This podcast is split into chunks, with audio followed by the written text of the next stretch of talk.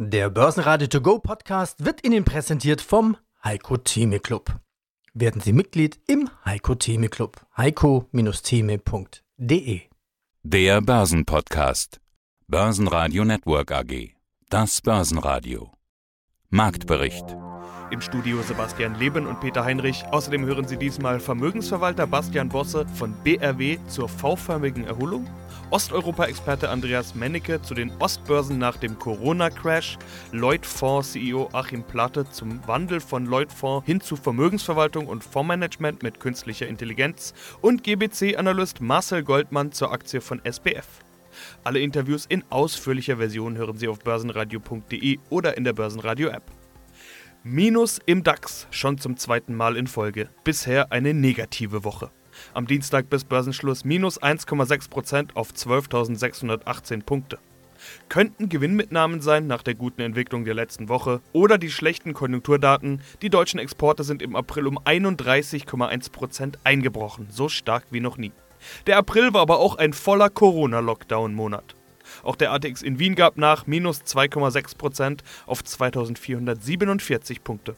An der Wall Street gab es einen Start mit roten Vorzeichen, an der Nasdaq geht die Rallye dagegen weiter. Hier wurden gleich zu Handelsbeginn neue Rekordhochs erzielt. Mein Name ist Bastian Bosse von der BRW Finanz AG. Ich bin Vorstand der BRW Finanz AG ganz spannende Börsenzeiten, in denen wir leben. Die Börse ist deutlich besser gelaufen, als selbst die bullischsten Bullen mir prognostiziert haben, noch vor wenigen Wochen. Die Notenbanken und die Regierungen versprechen und liefern jede Menge Geld. Die Wirtschaft erhofft sich eine schnelle Erholung und die Börse orientiert sich irgendwie in Richtung V-Formation. Hätte auch keiner gedacht, noch vor, sagen wir mal, acht Wochen, zwei Monaten. Was jetzt wichtig ist, war das eine Übertreibung, die möglicherweise nach unten korrigiert wird, oder sind Korrekturen gar nicht möglich, weil das ganze Geld alle Rücksetzer aufkaufen würde? Ganz schwierige Frage, aber das ist das große Thema der Woche, würde ich mal sagen. Was denken Sie? Möglicherweise, liebe Herr Leben, erleben wir nochmal eine zweite Welle. Möglicherweise darauf aufbauend eine Korrektur an den Aktienmärkten. Möglicherweise. Sie hat es gerade erwähnt. Ich finde es insofern ganz spannend, als wir vor zwei, zweieinhalb Monaten zu denjenigen zählten, die aus der massiven Liquidität heraus Investments haben werden lassen, wurden wir milde gesagt belächelt und als wir sagten, wir können uns durchaus auch ein V vorstellen, hat uns das so recht auch keiner glauben mögen. Nun ist es weitestgehend so gekommen. Es ist nicht so gekommen, weil wir es so prognostiziert haben, sondern weil es im Grunde ein Stück weit auch naturgegeben ist, nicht unbedingt, dass es dann so schnell auch in diese Richtung wieder umschlägt, aber dann doch, dass aus einem Gefühl der Unsicherheit, das hatten wir im Monat März, dann schrittweise ein Gefühl der zunehmenden Sicherheit wird. Das heißt, die Unternehmen haben schrittweise berichtet. Sie haben ganz oft auch zur Überraschung Einzelner besser berichtet, als man das so erwartet hatte. Das heißt auch weniger stabil erscheinende Geschäftsmodelle, auch so etwas wie eine Alphabet oder eine Facebook, haben in dieser Phase hinein dann relativ starke, solide Ergebnisse berichtet. Das heißt, dieses Wiederaufkeimen der Hoffnung, das wir gesehen haben, ich will mal sagen, zumindest so bis Mitte, Ende Mai, das ist aus unserer Sicht durchaus fundamental zu begründen. Die Ratio, vielmehr das irrationale Moment in den März hinein eher weniger. Wie geht es nun weiter? Nun, zumindest mal die letzten beiden Wochen haben ja gezeigt, dass es dann schnell auch wieder nur eine Richtung geben kann.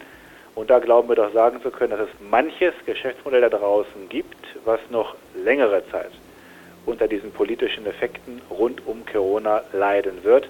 Also zu erwarten, dass wir jetzt alsbald dann 14, 15 oder 16.000 Punkten im DAX sehen werden. Diese Erwartungshaltung teilen wir nicht. Wir haben deswegen auch tendenziell weniger zugekauft ab Mitte April, halten uns jetzt schon längere Zeit auch zurück. Das heißt, die Liquidität, die hinzufließt, haben wir jetzt auch nur noch sehr sporadisch wieder in den Markt gegeben, weil wir uns durchaus vorstellen können, dass wir das ein oder andere in den kommenden Wochen oder Monaten noch einmal günstiger bekommen werden. Mein Name ist Andreas Mennecke, ich bin Geschäftsführer der ISTOC Informationsdienste GmbH und Herausgeber des Börsenbriefes ISTOC Trends. Sie hatten schon im letzten Interview gesagt, Cash für den Crash ist eine wichtige Idee, Stop-Loss setzen und so weiter. Sie sind zum Teil wieder eingestiegen, haben Sie angedeutet, noch nicht ganz. Wo sind Sie denn wieder eingestiegen? Was haben Sie gekauft? Na, eigentlich schon, die vorher favorisiert haben, das waren russische Goldaktien. Ich bin weiterhin äh, relativ bullisch für Gold, glaube auch jetzt aber auf wieder eine Korrektur.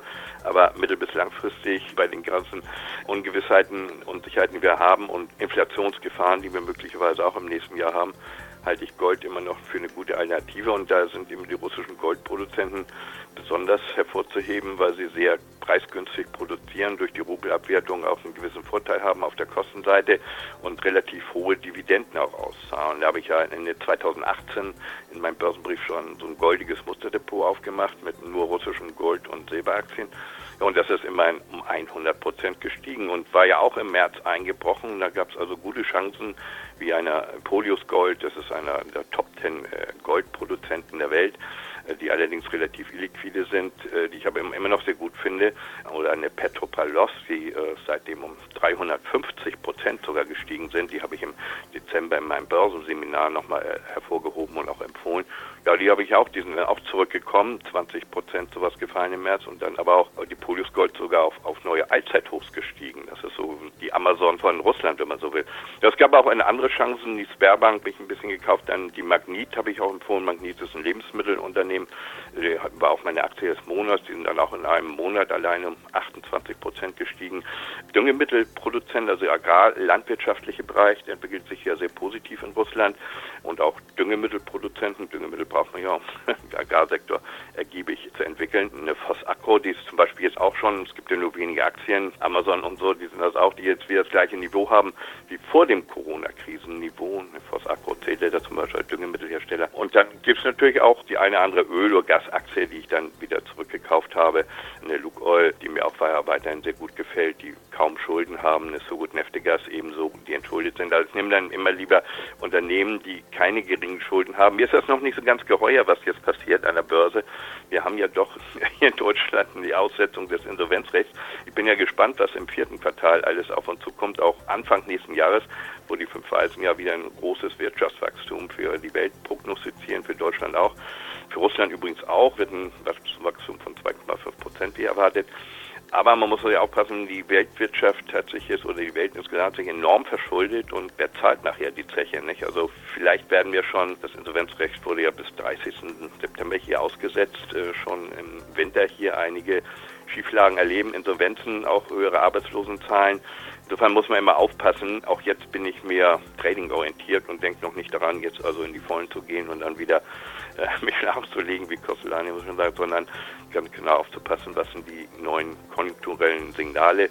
Es war ja überall so, wir hatten also grottenschlechte Zahlen in Russland jetzt auch und da überhaupt in der Welt mit riesen Einbrüchen beim Bruttosozialprodukt im März, April, Mai und äh, trotzdem sehr stark steigende eigene Aktienkurse, also eigentlich paradox.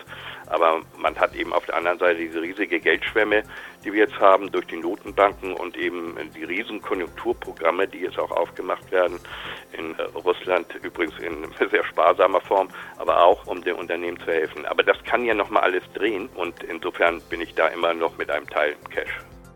Ein Gesprächsthema des Tages war VW. Man diskutiert darüber, ob die Abgabe der Führung der VW-Kernmarke von VW-CEO Herbert Dies eine Entmachtung ist oder doch wie vom Konzern mitgeteilt, um ihm Freiraum zu schaffen. Angeblich hat dies dem Aufsichtsrat Straftaten und fehlende Integrität vorgeworfen, worauf sogar sein Rauswurf diskutiert worden sei. Die Aktie war mit minus 2% im DAX-Mittelfeld. DAX-Gewinner waren Bayersdorf mit plus 1%, gefolgt von SAP mit plus 0,4% und der deutschen Börse mit plus 0,2%. Die Verliererliste war deutlich länger. Stärkste Verlierer waren die Deutsche Bank mit minus 4,6%. Der gesamte Bankensektor in Europa gab am Dienstag ab. Schlusslicht waren Covestro mit minus 4,8% und MTU mit ebenfalls minus 4,8%. Die waren in den letzten Tagen besonders oft unter den stärksten Gewinnern zu finden. Hier sind es wohl tatsächlich Gewinnmitnahmen. Ja, guten Tag. Mein Name ist Achim Plate. Ich bin der Vorstandsvorsitzende der Leutfonds AG in Hamburg. Schauen wir uns den Weg an. Ich nenne es mal von der alten Lloyd-Fonds mit geschlossenen Fonds hin zu einem Dreiklang aus den Standbeinen aktive individuelle Vermögensverwaltung und zwei Artificial Intelligence, also Beratung mit künstlicher Intelligenz, ein eigenes entwickeltes algorithmusbasiertes System zur Portfoliooptimierung und dann noch drittens Fonds. Bevor wir alle drei im Detail durchgehen, seit wann gibt es denn diesen Wandlungsprozess bei Lloydfonds?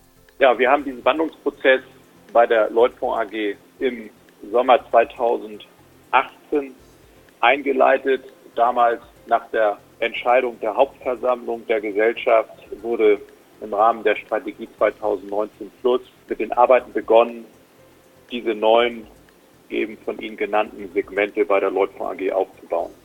Ist das Ihr Kind, dass Sie auch wirklich aktiv in den Vorstand gegangen sind? 2018 und 2019 war ich ja zunächst als Aufsichtsratsvorsitzender in einer anderen Funktion hier mit beteiligt, diese Strategie in Verbindung mit dem bestehenden äh, Vorstand umzusetzen. Mit der Einbringung der SPSW Capital GmbH, die ich ja mit meinen Partnern 2010 gegründet habe und hier Ende des letzten Jahres eingebracht habe, bin ich dann zum 1. Januar 2020 als Vorstandsvorsitzender in den Vorstand gewechselt, um jetzt wirklich ganz aktiv diese Strategie weiter äh, umzusetzen und erfolgreich zu machen.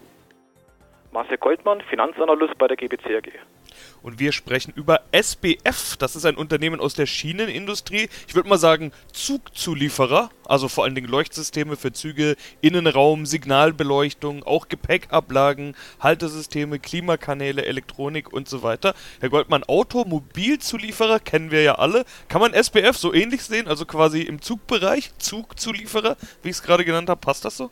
Ja, es gibt da schon ähm, Unterschiede zum Bahnsektor und zum Automobilsektor. Die SBF AG ist eine Holdinggesellschaft mit dem Fokus auf den Bahntechnikbereich. Die wichtigste Beteiligung der Holdinggesellschaft ist die SBF Spezialleuchten GmbH. Die hat sich insbesondere fokussiert auf den Deckensystemebereich und Beleuchtungssysteme für Züge. Ja, und die Kunden, die sind dann eben die Zugbauer, Siemens, Alstom, Bombardier und wie man sie eben kennt. Ich habe mich überlegt, Kunden, also auf der Kundenseite dürfte es ja eigentlich gar nicht so viele geben. Man muss dazu sagen, SBF ist nicht nur in Deutschland tätig, sondern eben auch Österreich, Frankreich, Schweiz, Großbritannien, Russland, sogar China mit dabei.